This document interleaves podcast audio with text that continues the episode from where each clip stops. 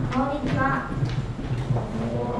日、私のスピーチのテーマは、言葉であなたの気持ちを変える。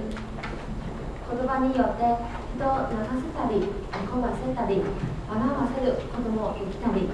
皆さん、言葉で面白いと思ったことはありませんか？日本に来て初めてデパートへ買い物に行った時とても驚きましたおしゃれな店員さんが笑いながらとても明るい声で目の前にはいないお客様に向かって「いらっしゃいませ」をご分に一度こらえたペースで言っていました。しかも機械的な「いらっしゃいませ」ではなく「いらっしゃいませどうぞご覧ください」と心のこもった温かみのある言葉遣いでした。その声が聞こえるとつい店に帰りたくなりました。家に帰ってもその「いらっしゃいませ」の声がまだ耳に残っているような気がしました。また私はラーメンが好きでよくラーメン屋に行っています。よく行く理由は最高に美味しいからではなくあそこで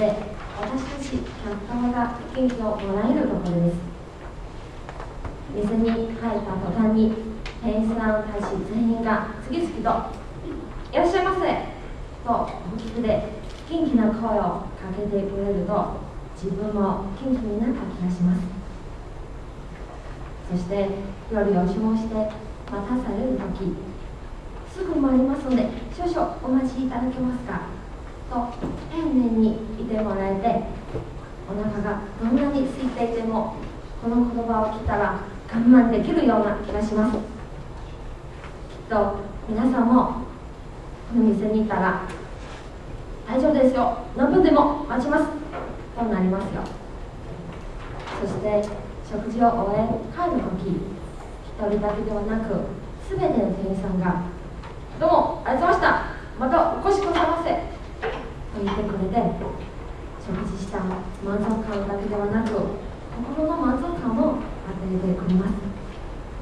私も自然と「ごちそうさまでした」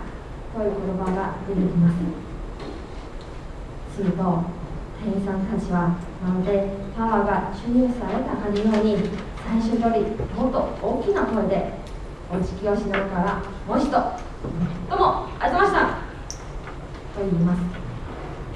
そして店を出ると私はもっともっと元気になったように感じます。まるでお互いに元気をプレゼントし合っているような気がします。日本に来て初めて入ったデパートで店員の声を聞いた時驚いたりであまり深く考えたことはありませんでした。しかし今になって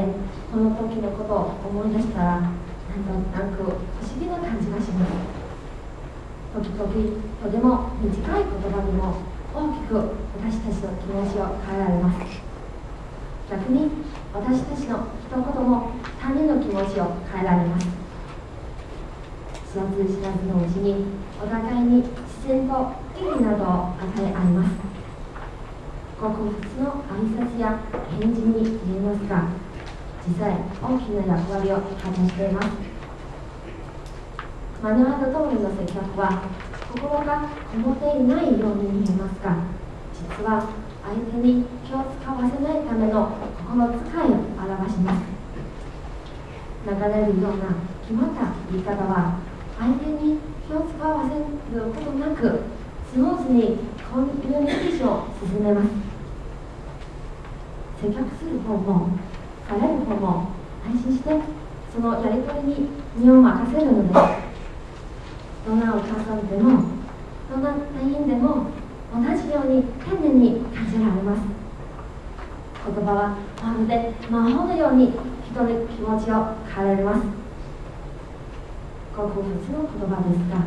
この言葉には人を喜ばせる力が溢れていると感じました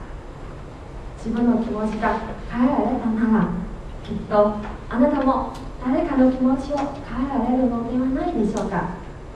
あなたはそんな素敵な言葉を見つけましたが。ご清聴どうもありがとうございました。